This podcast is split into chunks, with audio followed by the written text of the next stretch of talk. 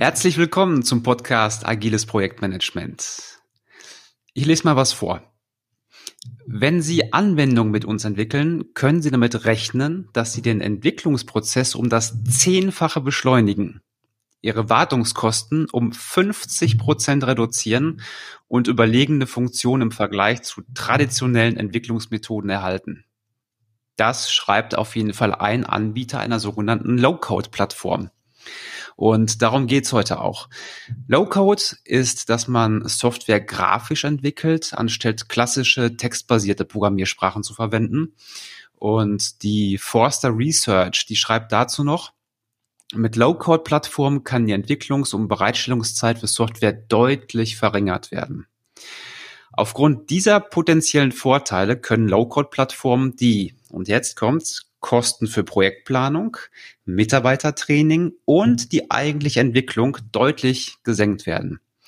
So, also zusammengefasst, zehnmal schneller wird dir versprochen, 50 Prozent weniger Wartungskosten und weniger Projektplanungskosten.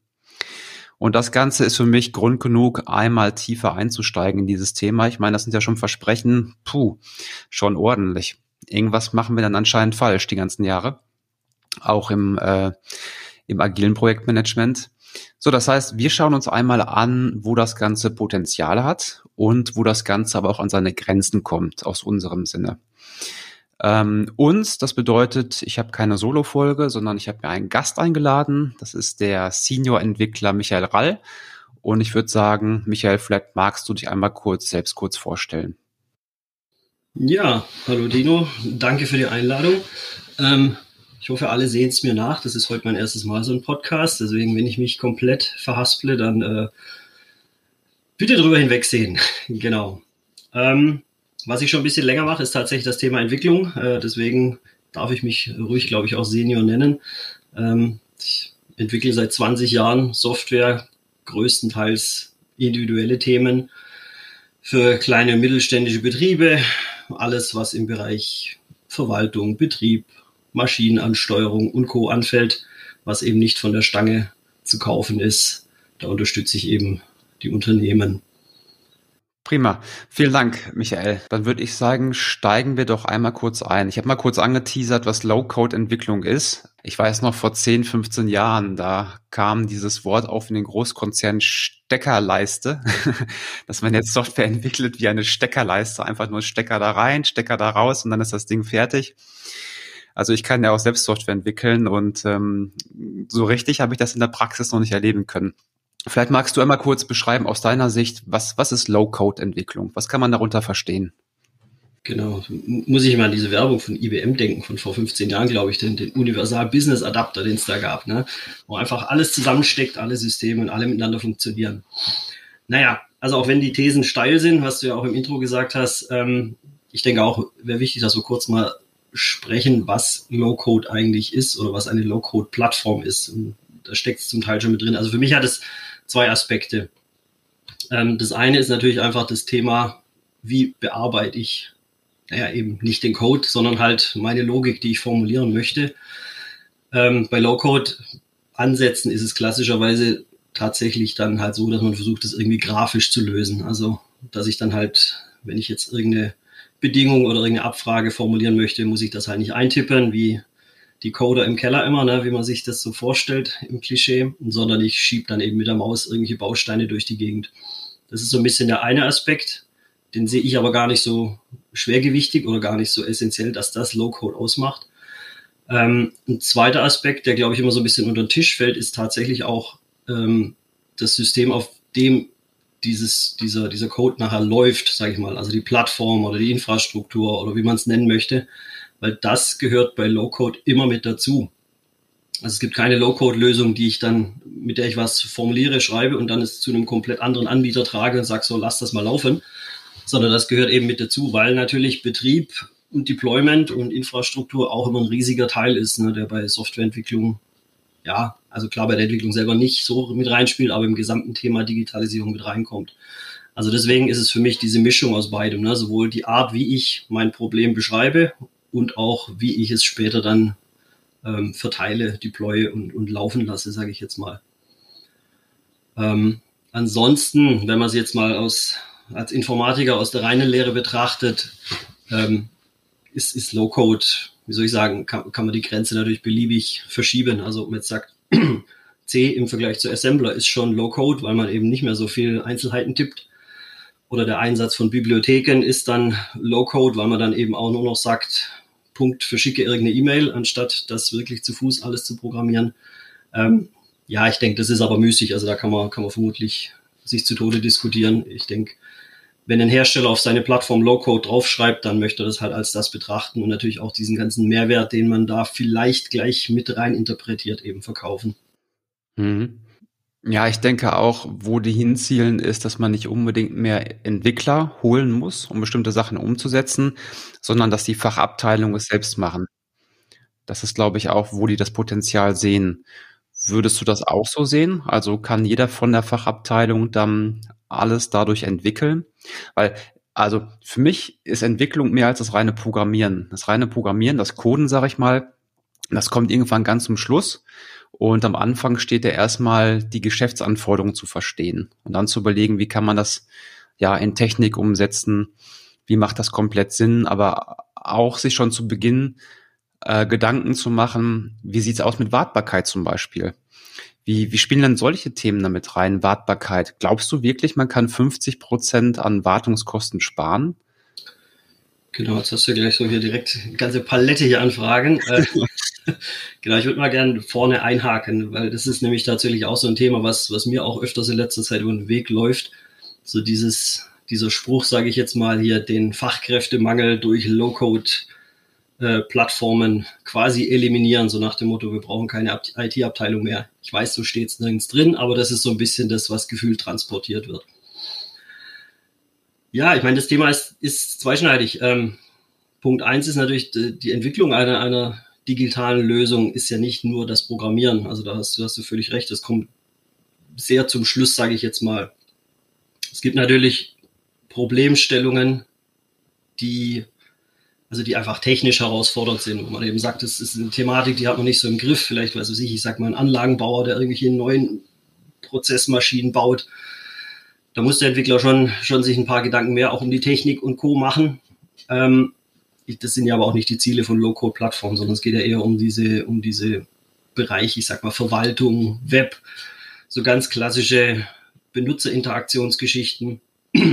Und ähm, da ist natürlich der Aufwand, den ein Programmierer ganz, so ganz klassischerweise hat, nicht mehr so riesig in so einem gesamten Projekt, weil das sind Dinge, die sind gut verstanden. Was weiß ich, dass man sagt, ich möchte ein Eingabeformular haben, ich möchte eine E-Mail verschicken, ich möchte ein REST API irgendwie ansprechen. Das sind alles Dinge, da gibt's für praktisch jede Entwicklungsplattform ja, Bibliotheken, ne, ja fast schon wie Low-Code, um diese Probleme zu lösen. Und das ist da nicht die Herausforderung, sondern die Herausforderung ist tatsächlich, das Problem zu verstehen und das ist was, was sehr oft natürlich unter den Tisch fällt, ähm, was, was, was oft auch zu kurz kommt, selbst wenn die Entwicklungsabteilung da ein bisschen hinterher ist, ähm, dass das Problem einfach nicht komplett verstanden wird, weil letztendlich Programmierung oder, oder, oder Lösung eines Problems mit Digitalisierung ist eigentlich auch eine, eine Lernübung, habe ich mal so schön gehört.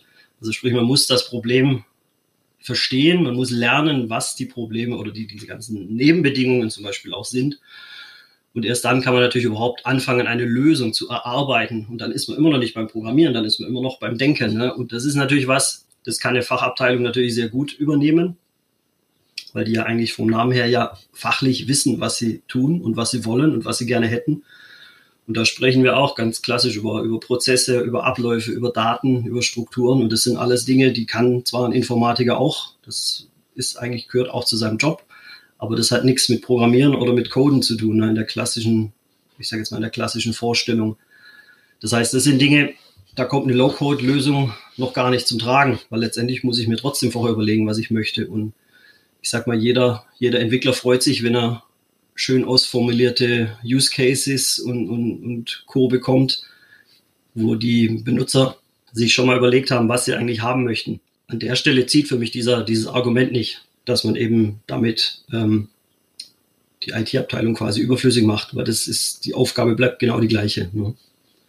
Mhm. Ähm, lass uns mal versuchen, einen typischen Anwendungsfall zu finden. Ich habe vorher, weiß ich nicht, 100 Mann-Tage gebraucht, um ein Produkt zu entwickeln und jetzt mache ich das Ganze mit 10 Mann-Tagen. Ich klicke mir das eben zusammen, habe ein neues Produkt, hau das eben auf eine WordPress-Seite und dann gehe ich damit an den Markt.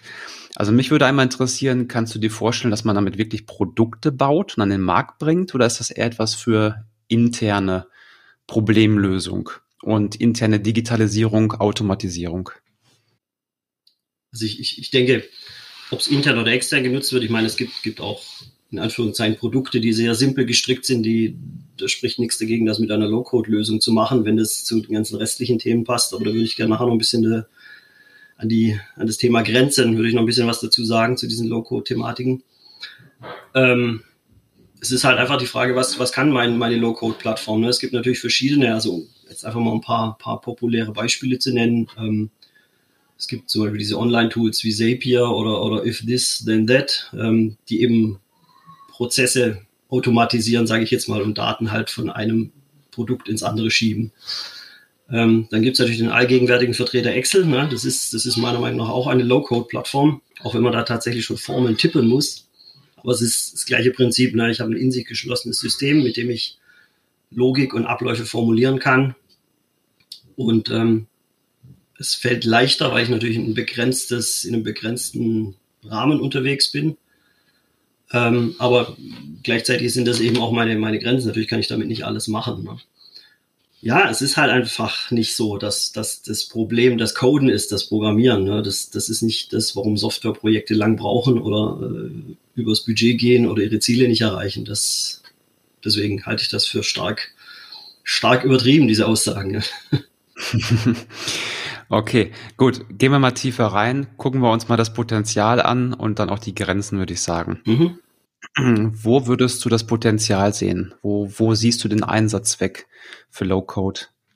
Also ich denke, wichtige Einsatzzwecke oder auch sinnvolle Einsatzzwecke sind tatsächlich so Themen, wo man ähm, wirklich die ersten Schritte Richtung Digitalisierung macht, dass man zum Beispiel sagt, ah, ich habe irgendeinen Ablauf bei mir, wo wir noch irgendwelche Handzettel durch die Gegend schieben ähm, und wir möchten jetzt einfach mal, dass das mindestens mal irgendwie digital erfasst wird. Ne? Ähm, was wir damit später machen und was dabei rauskommen soll, werden wir noch sehen.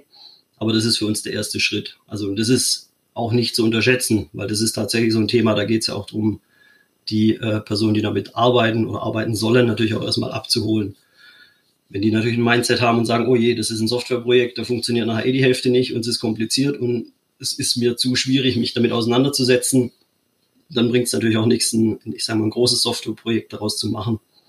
Ähm, deswegen, also das ist für mich ein so ein Einsatzzweck, dass man eben sagt, ähm, ich kann, ich kann mal mich so ein bisschen rein, reinschnuppern in das Thema Digitalisierung.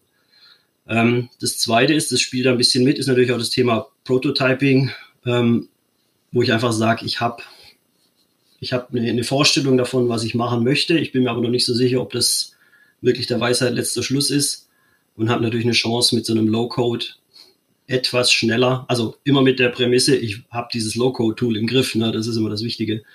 Ähm, ich komme damit schneller zu einem testbaren Zustand und ich kann auch schneller Dinge ändern, ohne dass ich halt eben die große Runde immer über die quasi klassischen Entwickler drehen muss. Ähm, da sehe ich auch auf jeden Fall Potenzial. Ähm, und das dritte sind, sind so Themen mit, mit begrenzter Lebensdauer. Das habe ich vorher schon gesagt, das ist einfach auch ein wichtiger Aspekt, dass man sagt, das macht natürlich einen Unterschied, ob ich jetzt eine Lösung baue, die die nächsten 10, 15, 20 Jahre in meinem Betrieb funktionieren muss, weil das halt betriebskritisch ist, also ganz klassisch ERP-Systeme oder sonst irgendwas. Oder das ist jetzt was, was für eine, weiß ich nicht, für einen bestimmten Event nur funktioniert oder für irgendwas Vorübergehendes, wo man sagt, ja, wir keine Ahnung, bauen gerade eine Zeugstelle auf und damit die überhaupt irgendwie arbeiten können, brauchen wir da was, was ein halbes Jahr funktioniert. Mhm. Und danach sind wir uns sicher und wir tun es auch, dass wir diese Low-Code-Lösung dann äh, entweder ablösen oder halt gegen ein ordentliches System, sage ich jetzt mal, mal eintauschen.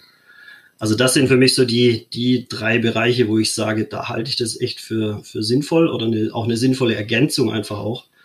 Ähm, weil natürlich, wenn man mit einem klassischen Softwareansatz ein Projekt angeht, in dem nicht klar ist, was eigentlich dabei rauskommen soll, ähm, dann wird es tatsächlich teuer und zäh und auch äh, unschön meistens hinten raus, ja.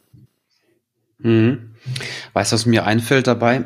Ähm, die ganzen Ämter in Deutschland. Vielleicht wäre mhm. das für die mal eine Maßnahme, keine sieben Jahre jetzt wieder im V-Modell Pflichtenhefte zu schreiben und Lastenhefte, ja. sondern einfach mal Pilotprojekte starten und ähm, Papier digitalisieren und von A nach B schieben. Ich glaube, dafür wäre es gut geeignet, oder? Genau, also das, das sind wirklich genauso Dinge, dass man sagt, ich gewöhne mich schon mal dran. Es, es hat auch schon einen enormen Mehrwert. Also ich meine, das kennt jeder bei uns. Äh, egal wo du hingehst, zum Arzt, zum Amt, äh, mittlerweile zum Restaurant, du musst immer irgendwelche Zettel ausfüllen die dann wieder irgendjemand irgendwo abtippt, wenn es gut läuft. Dann natürlich meistens irgendwie, weiß ich nicht, äh, natürlich irgendwann Fehler passieren und, und, und.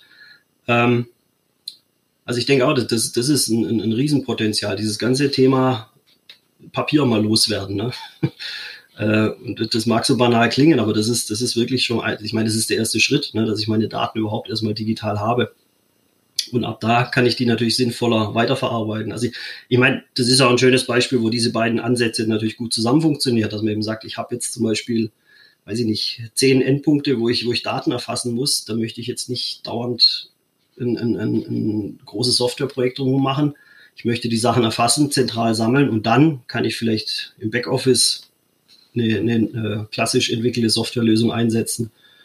Und also das, das schließt sich ja auch gegenseitig nicht aus. Ne? Dass wenn mhm. die Fachabteilung sagt, oh, jetzt haben wir hier, weiß ich nicht, neue Felder oder wir müssen jetzt noch die Unterhosengröße von unseren Kunden und Kundinnen erfassen, ähm, das möchten wir jetzt dazu packen, dann können die das natürlich, wenn die das im Griff haben, die Plattform natürlich selber erledigen, ja, das stimmt.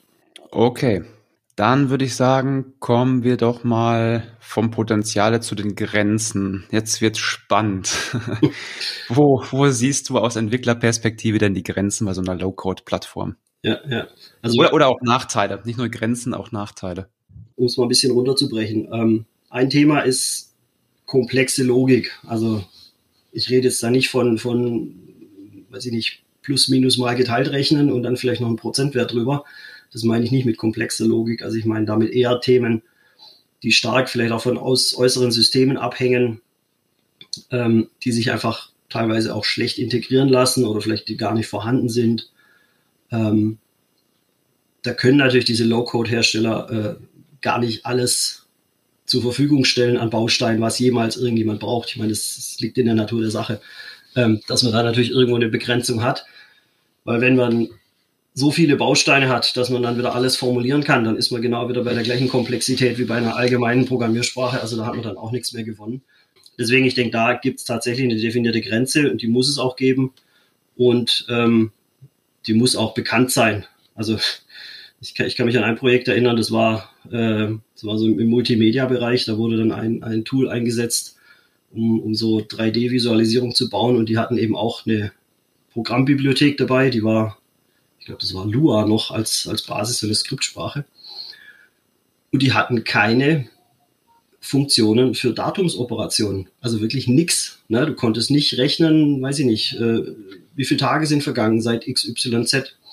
Da habe ich mich das erste Mal mit Schaltjahren und Kalendern und ich weiß nicht, alles auseinandergesetzt. Das war ein riesen Aufwand, ähm, weil wir das halt gebraucht haben. Ne? Wir haben gesagt, wir müssen halt mal wissen, wie lang irgendwas her ist und sowas. Und das hat die, die Plattform einfach nicht hergegeben. Und da war so ein Punkt, wo wir gemerkt haben, hoppala, das ist sowas komplett Banales, das hat, das hat Tage verbraucht, ne, bis es dann ordentlich mhm. funktioniert hat. Und wenn sowas halt im Nachgang passiert oder während der Entwicklung passiert, wo man dann merkt, oh, das war doch vielleicht das falsche Pferd, da ist man nicht bei so einer geschlossenen Plattform schnell halt äh, an, an, einem, an einem toten Ende, ne? weil kein, keiner Hersteller sagt dann, jawohl, wir programmieren dir das kurz mal rein. Ähm, also das ist schon was, was man, was man halt wissen muss, ja, oder auch im Vorfeld, wenn es geht, abklären können muss. Ja. Mhm. Ähm, das ist aber ein guter Punkt, den du gerade angesprochen hast. Ähm, da klingt für mich ein bisschen raus das Thema Vendor-Log.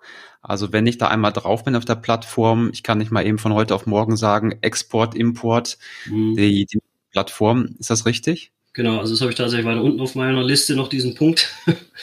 ähm, der ist, das ist aber tatsächlich natürlich, das ist auch ein ganz essentieller Punkt. Äh, ich habe ich hab wirklich dieses Problem, ähm, dass ich sowohl mit der Sprache, also ja, sofern es eine Sprache ist, also mit dem, mit dem ich meine Logik formuliere, als auch vor allem mit der Plattform natürlich komplett verheiratet bin. Ähm, und da gibt's keine allgemeinen, sag ich jetzt mal, Formate, wo man dann sagt, ich kann da ja was austauschen und so weiter und so fort. Also wenn ich da drin bin und der Hersteller dann sich halt in drei Jahren überlegt, ich mache jetzt was anderes, äh, dann guckt man in die Röhre. Ne? Ist einfach so. Also vor allem noch viel schlimmer bei, bei solchen Low-Code-Plattformen, die komplett äh, in der Cloud sind. Habe ich nicht mal die Chance, mir quasi im, im, im Haus eine, eine Version zu halten, mit der noch alles funktioniert, auch wenn die dann irgendwann zehn Jahre alt ist. Ich meine, jede Firma kennt das, die haben noch so, jeder hat solche Leichen irgendwo im Keller. Ähm, da ist dann, da ist dann Feierabend, ne? Und es kann dann schnell gehen teilweise. Also vor allem auch bei, es gibt ja so ein paar junge, dynamisch aufstrebende Low-Code-Plattformen, die vielleicht auch das Ziel haben, sich möglichst schnell zu verkaufen mit möglichst vielen Usern. Äh, das weiß jeder, wie das passiert, wenn da dann ein großer IT-Konzern um die Ecke kommt und sagt, na, das passt nicht in unser Portfolio, das schalten wir jetzt ab bis Ende des Jahres. Mhm. Dann ist äh, nichts mit 50% Wartungsgebühren gespart. Ne? Also das, das ist ein ganz essentieller Punkt. Also das muss man sich einfach im, im Bewusstsein. Ich meine, das, natürlich haben wir das bei klassischer Software auch zu einem gewissen Grad, je nachdem, was man da natürlich für eine Lösung einsetzt. Aber dort hat man einfach die Chance, dass also man kann einfach mehr darauf achten und hat auch deutlich mehr Auswahl, wenn man sagt, ich möchte jetzt halt irgendwas nutzen, was jetzt nicht nur von Hersteller X oder Y unterstützt wird oder was eben Open Source ist, wo man dann zur Not wenigstens einen, einen Stand sich behalten kann, der noch funktioniert. Ähm, ja, also das sehe ich als, als extrem kritischen Punkt an der Stelle, also vor allem für die für das Thema Langlebigkeit. Ne? Ja, der Einkauf garantiert auch, zu Recht. Ja, ja genau. Ähm, was auch noch so ein Punkt ist, dass das war so ein bisschen, schlägt oben in die gleiche Kerbe wie diese komplexe Logik, ist natürlich die ganze Oberflächenthematik. Ne? Ich meine, das, das Schöne ist, das nimmt es mir ab. Also vor allem so, ich als Backend-Entwickler finde es natürlich toll, dass ich dann sage, oh, ich muss mich jetzt nicht mit HTML und CSS und sowas rumschlagen, sondern ich bekomme meine schönen Eingabemasken, meine, meine Listen und so weiter und so fort. Das ist alles in Ordnung. Also ist zu, zu sehr großen Teilen auch äh, das, was man braucht. Aber sobald es dann halt losgeht, dass man sagt, oh, ich hätte gern da ein paar andere Sachen, ich hätte es ein bisschen schicker und, und, und, auch da ist man halt praktisch immer dann am, am, am toten Ende. Es geht halt einfach nicht. Ne? Und nicht nur ein bisschen was geht nicht, sondern es, es geht halt gar nicht weil ich eben auch da auf die, auf die vorgegebenen Elemente festgelegt bin. Und auch das ist weder gut noch schlecht. Es ist halt, man muss es wissen, ja, und man muss damit auch leben können. Und wenn man natürlich ein, ein ich sage mal, ein Produkt hat und das Marketing verkauft dann äh, dem Endkunden, weiß ich nicht, goldene Wasserhähne und dann heißt es dann bei der IT-Abteilung, ja komm, dann, das sind doch Kleinigkeiten in der Oberfläche, das könnt ihr doch machen. Und dann, oder nicht die IT, sondern in dem Fall die Fachabteilung, dann sagt die, ja, nee, geht halt einfach nicht, dann kann das natürlich zu, zu Irritationen führen, wie man so schön sagt. Gut, was gibt's noch? Die ganze Baustelle habe ich vorher schon kurz gesagt, so hardware-nahe Geschichten, das kann man komplett vergessen. Also dafür sind die ja nicht gedacht, diese Low-Code-Plattformen, müssen sie auch nicht. Ähm, aber auch das, also das, das war so vor drei, vier Jahren, war das ja mal ganz groß im Kommen, dieses ganze Industrie 4.0 IoT-Geschichte, wo man dann manchmal das Gefühl hatte, ich muss dann quasi auf der einen Seite nur mein Handy, auf der anderen Seite nur mein meinen Sensor anschließen und dann funktioniert alles wunderbar wie von selber. Das war ja auch so die bisschen so eine Schiene, die da gefahren wurde. Ähm, das ist halt utopisch. Ne? ähm, genau, da kommt der nächste Punkt mit dazu, dieses Thema generell Integration mit anderen Systemen. Klar, diese ganzen Low-Code-Plattformen auch da haben eine gewisse Menge oder Maß an, an, Integration, die sie halt anbieten, sei es über REST, sei es über Datenbanken oder weiß ich, Dateischnittstellen oder die ganzen klassischen Themen. Auch da können sie natürlich nicht alles einbauen, was es jemals gab und geben wird. Deswegen ähm, muss man halt auch da schauen, habe ich Systeme, die da alle mit dazu passen? Habe ich eventuell die Möglichkeit, gut, da kann man dann wieder das auch in Kombination mit klassischer Entwicklung was machen, dass man sagt, ich baue mir irgendwelche Adaptoren ähm, da muss man halt einfach bewerten, ob das, ob das sinnvoll ist. Ne? Mhm. Genau. Also das war jetzt alles so ein bisschen so die, die technischen Facts. Ich habe natürlich noch eine ganze Latte an, an diesen ganzen Entwicklungs- oder Entwicklerthemen. Ne? Also es geht um zum Beispiel um Teamfähigkeit. Also ich kann viele Low-Code-Plattformen lassen es einfach nicht zu, dass ich gleichzeitig an, an einem Projekt arbeite oder an, an einem Teil von einem Projekt. Ah, das ist ja interessant. Das heißt, äh, da geht es ja um das Thema Skalierung. Genau. Das heißt, wenn ich ein größeres Projekt habe, dann habe ich ja immer irgendwie, weiß ich nicht, drei, vier, fünf, sechs, sieben, acht Entwickler parallel am Arbeiten. Und ähm, okay, du sagst, sowas ist da schwer möglich oder gar also nicht möglich. Eben, nee, will, will ich mich jetzt nicht zu weit aus dem Fenster lehnen. Das ist, es ist nirgends möglich dafür. Also ich kenne jetzt natürlich auch nicht alle Low-Code-Plattformen, aber das ist ein Thema, was natürlich, also einfach durch den Scope, dass man natürlich sagt, so riesig sind die Low-Code-Projekte natürlich nicht ähm, auf der einen Seite nicht unbedingt auch eine Notwendigkeit ist, dass man sagt, ich muss da zu fünft und zu zehn gleichzeitig dran arbeiten. Es ist aber auch halt auch was, muss man wissen, muss man, muss man im Kopf haben, dass man eben sagt, äh, ich kann jetzt natürlich nicht beliebig viele Leute da drauf schmeißen, ähm, um mein Problem schneller zu erledigen. Ähm, genau, dafür ist es einfach nicht gedacht. Da kommen natürlich die beiden anderen oder erstmal das eine wichtige Thema Versionierung dazu. Ähm, das ist je nachdem, was diese Low-Code-Plattform oder wie die ihre Daten abspeichert. Also wenn es blöd läuft, natürlich auch wieder beim Hersteller. Und wenn der das halt nicht anbietet, irgendeine Art von Versionierung, also wie man es als Entwickler klassisch kennt mit, mit Git und Co., mhm. ähm, gibt es teilweise gar nicht. Also auch hier mein Lieblingsbeispiel Excel. Ne? Wenn ich was gespeichert habe, dann ist das jetzt meine Version. meine mhm. produktive Version sogar, wenn es dann dumm läuft. Und natürlich auch bei so, bei so Online-Diensten wie, wie Zapier und Co. Also wenn ich da einen irgendeinen Workflow einstelle oder da was umbiege, da ist nichts mit. Ich gucke mal, wie habe ich das denn letzte Woche gemacht und warum ging es da noch und jetzt nicht mehr. Mhm. Ähm, ja, das ist, also das ist so ein Punkt, wo ich sage, das ist selbst bei kleinen Projekten ist es nicht unrelevant, ne, weil das, äh, das einfach auf das Thema auch Qualität und auch Zuverlässigkeit einzahlt. Ähm, weil auch mit Low-Code-Plattformen kann man sicher Sachen bauen, die nicht so funktionieren, wie man es eigentlich möchte, also sprich Fehler und Co. Äh, produzieren. Und dafür ist es natürlich schon, schon ein wichtiger Punkt, ja. Also fände ich schwierig, wenn ich wirklich ein bezahltes Produkt hätte, was ich beim Kunden laufen hätte oder bei vielen Kunden und das würde auf so einer Plattform basieren und äh, ich habe bestimmte Qualitätsmerkmale nicht, die ich sicherstellen kann. Ja, wie zum Beispiel Versionierung oder auch das Thema Testbarkeit ist wahrscheinlich schwierig, oder? Genau, also das ist halt auch das gleiche in Grün. Wenn die, wenn die Plattform das nicht mit anbietet, habe ich praktisch keine Chancen, also vor allem mein, mein, mein Projekt jetzt auch bei der Entwicklung zu testen. Klar kann ich es deployen und kann dann sagen, ich nehme irgendwas anderes, um um es quasi dann zu testen, also sei es jetzt die UI oder ähm, die, die, die Schnittstellen. Aber so dieses ganz klassische Unit, und, und, und Funktionstesting, ganz ehrlich, ich kenne keine, die das so unterstützen. Also vor allem so, dass man es auch wirklich richtig machen kann. Also nicht nur, dass man sagt, naja, ich habe da jetzt halt zwei, drei Eingaben und dann gucke ich mal, ob das richtig rechnet, sondern das, was halt Unit-Testing ausmacht. Ne, das ist, äh, kenne ich keine, weil das ist, das ist dermaßen komplex. so ein, so ein, dieses ganze Testumfeld, da, da kann ich kaum irgendwelche Standard-Bausteine, äh, sage ich jetzt mal, nehmen, um, um da irgendwas wirklich sinnvoll zu testen, ja. Ja, das finde ich interessant, dass sie damit 50 Prozent Wartungskosten einsparen werden. Ja. Weil für Wartung gehört halt Testen dazu, ne? Das ist halt eng zusammen verheiratet. Genau, und auch das Thema Versionierung gehört letztendlich zur, zur ja. Wartbarkeit dazu, ne? Also ich finde, äh, vor allem muss man natürlich dazu sagen, klar haben sie vielleicht 50 Prozent weniger Wartungskosten, aber ich frage mich nicht, wie viel Prozent mehr dann ähm, Abo- und Userkosten, ne? Das ist natürlich auch so ein Ding, was dann ganz schnell immer unter den Tisch gekehrt wird. Ähm, was sich vor allem bei Firmen mit, mit mehr wie fünf Mitarbeitern dann tatsächlich mit der Zeit äh, echt läppert. Ne? Also wenn man dann so eine Lösung hat, die, keine Ahnung, ich nenne es jetzt mal hier Kantinenspeisekarte und ich möchte mich zum Mittagessen anmelden und ich habe halt einen Laden mit 500 Leuten und ich muss pro User halt äh, 20 Euro, 30 Euro pro Monat bezahlen. Da relativiert sich das ganz schnell wieder mit diesen weniger Entwicklungskosten und Co. Ne? Also das, das ist was, da äh, ist das, ist das Marketing und die Sales sind ja immer sehr reserviert bei diesen äh, Plattformanbietern, bis man dann da mal eine Nummer bekommt, ne?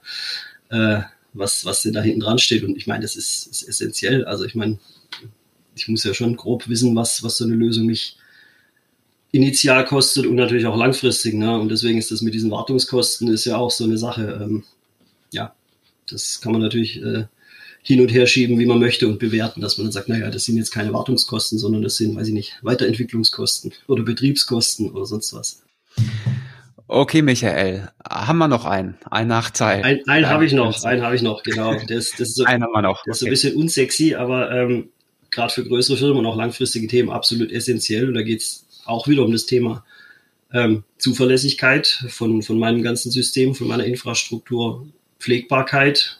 Ich meine, das haben wir vorher kurz angesprochen, Richtung, Richtung Versionierung und Co. Ähm, und auch natürlich Sicherheit, also sowohl im Sinne von, von rechtlichen äh, Themen wie auch in Richtung Compliance. Ne? Also sprich, was, was passiert eigentlich mit meinen da äh, Daten? Ist es, reicht mir das aus, wenn der Plattformanbieter sagt, naja, ist alles DSGVO-konform gehostet oder habe ich vielleicht intern noch mehr solche äh, Regeln, die ich, die, ich, die ich beachten muss? Ähm, das sind natürlich auch alles Aspekte, die, die gehören dazu, dass man sich das vorher anschaut und äh, wirklich auch dem Hersteller entsprechend auf die Finger klopft oder genau schaut auf die Finger, so falscher besser Ausdruck, ähm, was sie eigentlich machen und auch darauf besteht, dass das beantwortet wird, weil das sind so Themen, da wird es nämlich oft sehr dünn und das kann einem ganz schnell ganz schön wehtun, sage ich jetzt mal, als Unternehmen, wenn da irgendwas ist, was, was dann ein Dead End ist. Ne? Mhm. Hm, ich versuche das mal gerade in meinen Worten mal wiederzugeben. Also, ich habe verstanden, Potenzial bei Low-Code-Plattformen sehen wir bei dem Start von Digitalisierung. Also Beispiel waren die Ämter zum Beispiel, die müssen Papierworkflows müssen die oder wollen die digitalisieren. Das heißt, man scannt etwas, man schickt das irgendwo hin, legt das ab und man benachrichtigt vielleicht noch jemanden. Also dafür bestimmt sehr gut geeignet. Ähm, weiterhin zum Beispiel, um MVPs zu bauen, also ja, oder vielleicht Demos besser gesagt, Dinge, die vielleicht nicht unbedingt in den Markt gehen, aber um schnell mal was zeigen zu können. Und vielleicht auch Software, die nicht die längste Lebenszeit hat. Also man sagt, jo, das brauchen wir jetzt gerade mal in welche Workflows, aber es ist kein SAP, was wir auf 10, 15 Jahre benötigen und ohne nicht mehr klarkommen. Dann Grenzen, Nachteile, was ich verstanden habe. Einmal, wenn es darum geht, wir haben eine etwas komplexere Logik als Plus, Minus geteilt mal Prozente. Hm, wenn es darum geht, komplexe Business-Logiken zum Beispiel abzubilden. Also was mir als erstes einfällt, ist sowas wie bei der Deutschen Bahn, welche Fahrpläne zum Beispiel. Da wird es dann schon richtig interessant. Dann ähm, aus Sicht des Einkaufs nicht zu verachten den sogenannten Vendor-Log. Das heißt, wenn wir auf der Plattform drauf sind, dann sind wir da auch gefangen. Also wir können nicht mal eben sagen, hier bitte exportieren mir alles als das Format, importiere das beim nächsten Anbieter. Das wird nicht funktionieren. Das wollen die auch so. Das sind Abo-Modelle. Und dann geht es darum, ja, die Leute, die das ganze Tool bedienen, was sonst die Entwickler waren, das werden wahrscheinlich die Leute sein von der Fachabteilung. Ähm, klassische Dinge, wo Entwickler sagen, damit sichere ich Qualität, also das Thema Versionierung, automatisierte Testbarkeit, ähm, schwierig, schwierig dabei abzubilden, werden die garantiert nicht so ausgereifte Tools haben, falls sie überhaupt irgendwas haben in der Richtung, wie jetzt äh, die klassischen Tools, die wir kennen mit Git und ja, vom automatisierten Testen her. Dann habe ich noch verstanden, gab zwei weitere Punkte, das Thema Skalierung, also gerade ja ähm, Collaboration sozusagen mit mehreren Personen gleichzeitig am, ich sag mal Anführungszeichen Source Code arbeiten und dass man das auch sieht, einchecken kann, schwierig. Und als letzten Punkt auch das Thema Sicherheit. Das heißt, ich bin auf der Plattform, ich habe den Source Code nicht bei mir lokal irgendwo liegen, sondern der liegt in der Cloud. Und das Thema sollte ich auf jeden Fall auch rechtlich und aus Compliance-Sicht bewerten. Genau. Soweit richtig verstanden, Michael? Genau, ich denke, das sind so die, die Kernthemen, äh, die ich auch so sehe. Klasse. Okay, dann würde ich sagen, herzlichen Dank, Michael. Hat Spaß gemacht und ich bin jetzt auch wieder ein Stück schlauer geworden. Ähm, ich muss für meinen Teil sagen, also für interne Dinge bestimmt gut geeignet und auch was du angesprochen hast, wie eine Automatisierung im Garten mit IFT oder so, bestimmt sinnvoll oder auch zum Starten, aber ich würde kein Produkt bauen, wo das drin ist ähm, und das dann auf den Markt werfen. Super. Michael, ganz herzlichen Dank, dass du dabei warst. Ja, danke für die Einladung. Ich hoffe, dem einen oder anderen hilft es weiter, was wir da diskutiert haben.